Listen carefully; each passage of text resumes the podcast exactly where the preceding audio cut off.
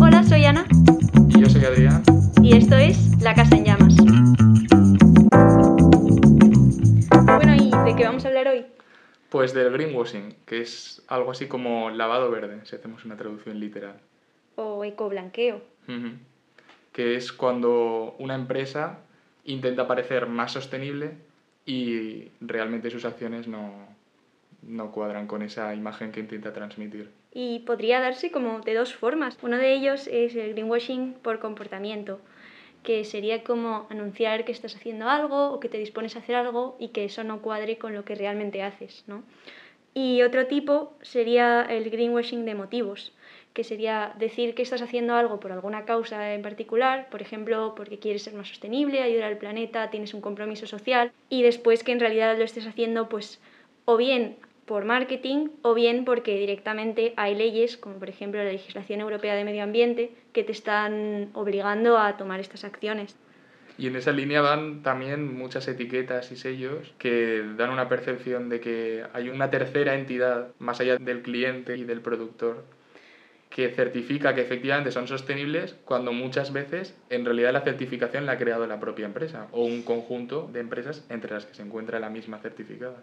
Sí, exactamente. Hay muchas empresas que simplemente con el objetivo de mostrar que son sostenibles o de atraer a ciertos grupos de clientes, pues diseñan sus propios certificados con sus propios criterios y obviamente esos criterios pues están hechos para que les hagan los resultados que ellos quieren. Y bueno, no hay mucha regulación en este sentido porque estas etiquetas las crean las empresas y las pueden poner en sus envoltorios sin ningún problema. Pero también está el problema de las etiquetas de certificaciones así más conocidas como Fairtrade o cosas, bueno, como el comercio justo, Ujú. que tampoco terminan de ser del todo perfectas. Que dejan que desear. Sí, porque al final las cadenas de producción son muy largas y cuando estás produciendo grandes cantidades es muy difícil controlarlo.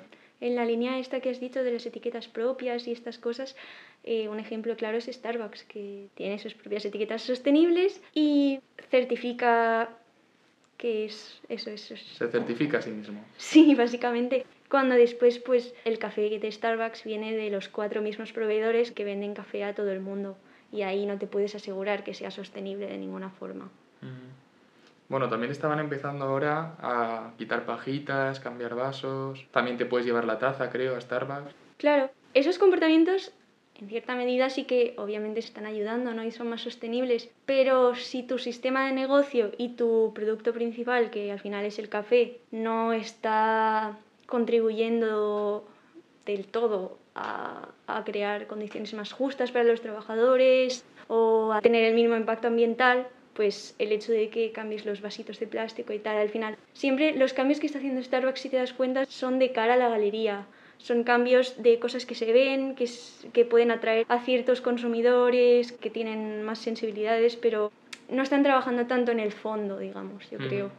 Lo que ve la gente es, Buah, Starbucks ha cambiado las pajitas de, de plástico por pajitas reutilizables o por pajitas de papel, creo que hay también que son compostables. Sí. Pero al final transmiten una imagen de sostenibilidad tuneando un producto que realmente en origen es de por sí poco sostenible, que es comprar cada vez una taza de café que luego has de tirar sí o sí. Como sucede, por otro lado, en muchas máquinas de café, pero no es una cafetería, que al fin y al cabo en las cafeterías se puede evitar más. Aunque no quede tan guay el rollo de me pido mi café, pone mi nombre, es muy el rollo ejecutivo moderno. Aquí también entra todo esto de mitificar un poco esta vida rápida de Me voy al McDonald's, me pido un Starbucks y me compro una botella de agua de plástico. Sí, pero también como la vida de no tengo tiempo, me pido un tupper, me pido un sándwich para llevar. Es como que no se ve mal que llevemos un estilo de vida como ese, pero a lo mejor ese es el problema, ¿no? El hecho de que no puedas parar a tomarte un café, el hecho de que te compres el café para llevar porque no tu trabajo o tus eh, compromisos te impiden estar 10 minutos sentado disfrutando de un café. Necesitas llevártelo. Y eso yo creo que ahí también tenemos que replantearlo un poco, ¿no? Lo mismo sucede con otras marcas que también hacen greenwashing o lavado verde, así muy llamativo, como Primark, por ejemplo. Sí, bueno, esto es algo de lo que hablaremos ya en el futuro, ¿no? En otros episodios, pero sí, es Primark, es una empresa que, que, está basada en la moda rápida, en moda de usar y tirar casi, ¿no? Un producto de Primark a lo mejor a los cinco usos ya es que está desgastado, roto o ya no funciona bien. Y el hecho de hacer algo con algodón reciclado, pues no lo exime de que sigues produciendo prendas nuevas, de que estás incentivando el consumo y de que... Sí, de la ropa casi de, de usar y tirar. Que puede estar chulo el diseño, pero al final, si lo vas a poder llevar 5 o 6 veces, o da igual, 10, pero 10 también es muy poco. El objetivo son los... Quizás con un estilo más moderno, pero la ropa duradera típica que tienen tus padres desde hace 20 años y se ha desgastado un poco, pero sigue estando bien para llevarla y no se ha roto ni nada. Sí, o sea, yo, bueno, yo he heredado un montón de ropa de mi madre y la sigo usando. Y bueno, aquí también entra un poco el tema de la obsolescencia programada, que la ropa no es tecnología, pero al final los materiales que usas, sí.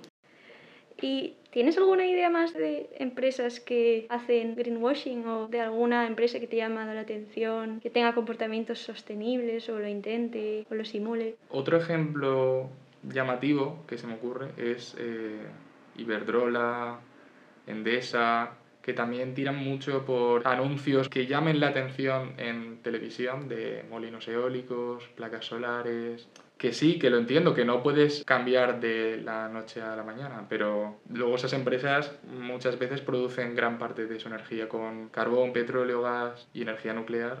O sea, estás diciendo que al final es esto un poco lo del comportamiento, ¿no? Que dicen que tienen el motivo de mejorar la sostenibilidad, pero en realidad parte de sus comportamientos siguen siendo insostenibles y por mucho que una parte de la empresa esté promoviendo estas energías limpias, digamos, siguen usando el viejo petróleo, el viejo gas y siguen contribuyendo a aumentar las emisiones de gases de efecto invernadero. A ver, yo entiendo que si mañana entrase Greta Thunberg a Endesa o a cualquier otra empresa de energía, diría, madre mía, vaya lío tengo aquí, porque no vas a coger y cerrar todas las plantas de carbón mañana y echar a toda la gente a la calle, porque eso también es un problema.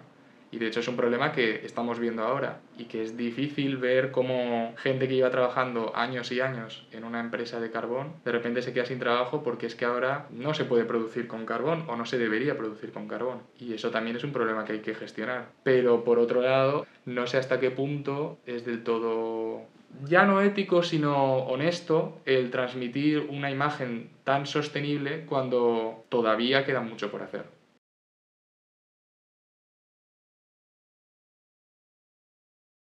Eh, no sé si has oído el escándalo que ha habido ahora con Oatly, la marca esta de mm, leche de avena, que se supone que tiene un mensaje súper fuerte de compromiso con eh, la alimentación vegana, con el medio ambiente, con todos estos temas. Y bueno, ha habido últimamente bastante polémica en redes sociales porque una empresa que tiene lazos bastante fuertes con grupos que están contribuyendo activamente a la deforestación del Amazonas, pues ha invertido en Oatly y Oatly ha aceptado esa inversión. Entonces aquí entra el tema de cómo se financian estos proyectos, de si también, aparte de que toda tu estructura, todo tu producto, toda tu cadena productiva sea sostenible o lo más sostenible posible, tu proyecto y tus ideas, también el dinero que recibes o el dinero que necesitas para mover el proyecto venga de fuentes éticas, ¿no? Y aquí pues no sé, no sé qué piensas, pero hay una línea muy fina, ¿no? Entre lavado verde o simplemente pues hacer lo que puedes. A ver, en el caso de Oatly, por lo que dices, si es una empresa que verdaderamente apunta hacia un modelo sostenible, bueno, yo no lo consideraría greenwashing. Sí que es verdad que es cuestionable, pero también es otro mundo el de conseguir inversiones, necesito dinero, ¿quién me lo da? Y te da dinero un fondo de inversión que casualmente o no casualmente está invirtiendo en otras empresas que están contribuyendo activamente a deforestar el Amazonas. Porque esas empresas suelen ser las que más beneficios dan, precisamente porque basan sus beneficios en aprovecharse que el medio ambiente no está tan protegido. Que eso es quizás incluso otro tema. Sí. El hecho de que algunas empresas consiguen vender tan barato porque el pago que se está haciendo por la sociedad no es económico, no es cuando compras un producto, sino a cambio de consumir consumir algo que es de todos, como es la atmósfera o bosques, etc. Pero bueno, más allá de eso, supongo que es muy difícil conseguir dinero, sobre todo si es una empresa grande, para conseguir seguir ampliándola y tal. Es que a mí me chirrían dos cosas. Uno, que Oatly, obviamente, sí, tiene, bueno, la leche de avena tiene un impacto ambiental mucho menor que la leche de vaca, y, pero a la vez eh, no deja de ser una empresa que vende bricks individuales, bueno, de un litro supongo, que no es un formato concretamente maravilloso. Y la otra cosa que me chirría de Oatly es el tamaño, lo que estabas diciendo. Si eres una empresa grande necesitas dinero. ¿Por qué tienes que ser una empresa grande? El problema ahí está en por qué una empresa tiene que crecer a un tamaño en el que necesite tener estas inversiones de estos grupos, ¿no? Porque a lo mejor eh, si Oatly de verdad quiere ser sostenible, solo tendría que vender en los países nórdicos, que es de donde, de donde son originarios. O a lo mejor tendría que ser una iniciativa local, porque llegas, sí que es verdad que llegas a un tamaño en que necesitas un nivel de financiación muy elevado, pero lo que te tienes que cuestionar, yo creo también, es por qué necesito tanto dinero, por qué quiero crecer, para qué quiero crecer. En lugar de, por ejemplo, inspirar a otros a que tomen iniciativas similares en sus lugares de origen. Por ejemplo, bueno, yo en Edimburgo que es donde vivo en invierno, pues hay una empresa de unos chicos que la avena es, bueno, es algo muy escocés y han montado una empresa que hacen la leche y la distribuyen en bicicleta en, en envases de cristal y yo creo que eso es muchísimo más sostenible que que esté Oatly con sus finanzas y su publicidad enormes vendiéndote la leche en el supermercado. A nivel cadena de producción mucho más corta, distribución mucho más corta y ingredientes locales. A ver, también podría responderse a eso que precisamente porque son una empresa fuera de lo común, entre comillas, intentan expandir su mensaje y su producto, que es más sostenible que la media, y para ello necesitan crecer y expandirse. Y no estar solo en los supermercados del norte de Europa, sino también en España, en Estados Unidos, en Latinoamérica. Para eso sí que necesitan financiación. Sí, pero puedes expandir tu mensaje sin expandir tu marca. Bueno, lo que estaba proponiendo yo es, más que nada, intentar ayudar, contribuir a que otras comunidades puedan tener iniciativas. A lo mejor en México tienes que hacer leche de maíz, yo no lo sé, pero porque es el producto local. O en otro sitio, aquí podemos hacer leche de chufa en Valencia, que es lo que tenemos, ¿no? O de arroz. Y no sé, es como ese concepto me parece como inherentemente más sostenible que expandir una, una marca, sobre todo cuando, según ellos también dicen, es que no pueden no tener financiación de ese tipo, pero bueno, eso ya supongo que lo deciden ellos, ¿no? Bueno, ¿y qué opinas? ¿Es mejor algo de publicidad engañosa y que por lo menos las empresas hagan algo tipo producimos energías renovables y de esa forma compensamos nuestro consumo de energía y somos 100% sostenibles. O como Starbucks, quitamos las pajitas, cambiamos a cartón, pero seguimos dándote cada vez una taza. ¿Qué opinas? Yo creo que el greenwashing es al final una consecuencia del sistema capitalista en el que vivimos, ¿no? Porque se aprovecha de esta creciente preocupación por el medio ambiente, sobre todo en la gente joven, de este qué pasará con nuestro futuro, vamos a salvar nuestro futuro, las generaciones que vienen no se merecen esto por nuestra parte. Y también pues un poco no el miedo a que cambie el clima, que los fenómenos meteorológicos pues se hagan más extremos. Y de este miedo surge una demanda por productos más sostenibles o que no hagan tanto daño o que no tengan tanto impacto, pero normalmente es un miedo muy instintivo, ¿no? Tampoco los mensajes que nos transmiten por televisión, por radio, por prensa tienen como objetivo mucho los instintos, el miedo, la rabia, la frustración, pero no hay detrás tampoco como una base de conocimiento. En la escuela no nos enseñan casi, nos hablan de reciclaje, pero no nos enseñan... Pero no se aprende a reflexionar sobre verdaderamente es mejor. Exacto. No tenemos una educación crítica en sostenibilidad, no tenemos estos conocimientos a no ser que los busquemos. Entonces bueno, se aprovecha. Y para eso estamos nosotros aquí.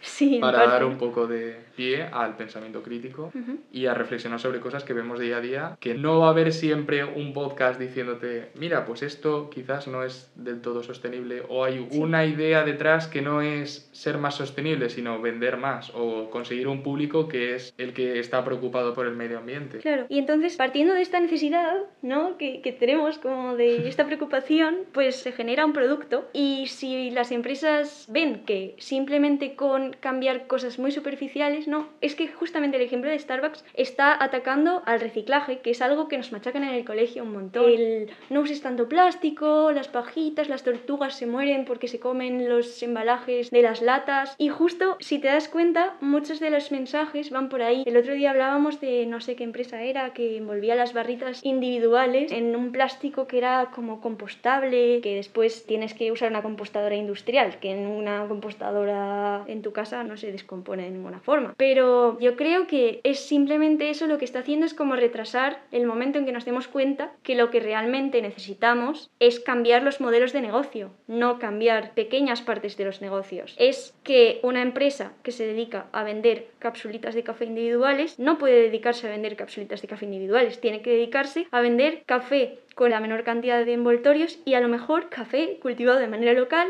en un tamaño más pequeño en condiciones justas. Entonces, yo creo que el greenwashing lo que hace es desviarnos del objetivo principal, que sería hacer cambios más sistémicos. Sí, a ver, en el caso de Nespresso y todas las marcas relacionadas con el café de cápsulas, por ejemplo, el problema en sí es que estás utilizando cada vez una cápsulita. Es el concepto, el modelo de empresa. Que es, es mucho mejor comprar un paquete de un kilo de café que quizás también se puede hacer algo tan premium y tan exclusivo. George Clooney no tiene por qué estar metiendo capsulitas en la Nespresso. Puede estar quizás igual que lo rellenas de agua, lo rellenas de agua y de café y ya está. Y que lo vaya haciendo solo. Una empresa de, de, cerveza también había cambiado las anillas y las había hecho biodegradables. El problema con los envoltorios biodegradables es que la legislación ahí tiene que estar bastante, bastante mal diseñada porque son cosas que a lo mejor tardan 100 años en biodegradarse o cosas que solo se biodegradan en unas condiciones muy específicas de laboratorio. Por ejemplo, lo que he dicho antes, si no tienes una compostadora industrial, hay algunos embalajes compostables, en teoría, que no se pueden compostar y eso es un problema. Pero bueno, ahí entra pues la ley, los gobiernos, a quién votamos, que también es un tema interesante. Otro tema para podcast. sí, hay unos cuantos. Aunque yo sí que creo que en algunos casos es positivo, porque dentro de lo que cabe, primero de todo, el greenwashing responde a una especie de moda, a un movimiento. No es que el ecologismo sea una moda, pero es una tendencia de mercado en el mundo de los negocios. Entonces, lo que hace el mundo empresarial es adaptarse. Y muchas veces esa adaptación no consigue ser lo suficientemente rápida como para verdaderamente proteger el clima. Si un gran porcentaje de empresas hicieran greenwashing realmente efectivo, pues supongo que no tendríamos tantos problemas. Pero el problema es que no se hacen transiciones fuertes y muchas veces estos cambios no son lo suficientemente rápidos como para afectar en el largo plazo. Son adaptaciones a cambios de la opinión de alguna gente y muchas veces también llevan a confrontaciones entre qué quieren los ecologistas, qué quiere el Estado con su regulación, qué quieren las empresas y que quieren los trabajadores muchas veces. Cuando se intenta hacer una transición forzosa o no tan forzosa, muchas veces vemos confrontaciones entre mm, se debería automatizar esto, se debería cambiar de una planta de carbón a una planta de energía eólica, por ejemplo, y tenemos también un problema. Entonces, quizás el greenwashing es más gradual y produce cambios menos notables porque son las propias empresas las que los proponen. Pero ¿tú crees que después de estos cambios superficiales van a venir cambios más grandes? Si el gran público no reflexiona sobre ellos, no. Si aceptan que comprar un vaso de, de, de cartón en vez de un vasito de plástico es muchísimo mejor y que eso soluciona el problema, vamos a quedarnos prácticamente igual. Porque para producir cartón también hay que talar árboles, contaminar y generar continuamente más vasos. Entonces, se está reduciendo el problema, pero no se está solucionando de verdad. Aunque sí que se plante una semilla, supongo, de cara al futuro, a hacer más cosas, más cambios y promover que eso verdaderamente sea algo, que haya verdaderamente un movimiento de vamos a ser más sostenibles, aunque muchas veces los pasitos sean muy pequeños. Es que a mí me da un poco la sensación de que al estar haciendo estos cambios así más pequeños, que además mayoritariamente son cambios de discurso, cambios de nombres, de logos, hacer los logos más verdes y hacer anuncios de vaquitas en el campo, de cosas así, pues al final son cambios de discurso, son cambios de marketing que no están teniendo ningún impacto real en la cantidad de dióxido de carbono que estás emitiendo, la cantidad de energía que usas, de dónde viene que a lo mejor eso luego también lo hacen, ¿no? Pero estos cambios pueden distraer de los objetivos reales o pueden satisfacer al público en general simplemente por el hecho de que al menos hasta ahora no ha habido como una educación en sostenibilidad tan profunda o tan crítica como para poder ser conscientes de que es una parte del camino y no el camino entero. Entonces a mí eso es lo que me preocupa, en parte, que estemos premiando a empresas que no están realmente cambiando cosas. Y bueno, es que al final la sostenibilidad es política, porque si crees que eh, la economía o el bienestar económico de una empresa o sus beneficios son más importantes que proteger pues ciertas cosas comunes que tenemos, ¿no? La atmósfera estamos hablando, proteger la tierra, proteger pues, los bosques. Si pones eso por encima, ya estás estableciendo un orden de prioridades que ya no es neutral. Entonces, creo que en política pues hay diferentes caminos y hay caminos que son más sostenibles que otros y eso es algo que hay que tener en cuenta. Y sobre lo que hay que reflexionar. Sí, coincido totalmente, es algo que hay que pensar, que hay que reflexionar y que lleva su tiempo. Pero yo lo único que espero es que si alguien nos está escuchando y va a consumir, a comprar, a hacer alguna inversión, pues se acuerde un poco de nosotros. Eso es un poco todo, ¿no? Nos vemos en el próximo episodio y esperamos que os haya gustado.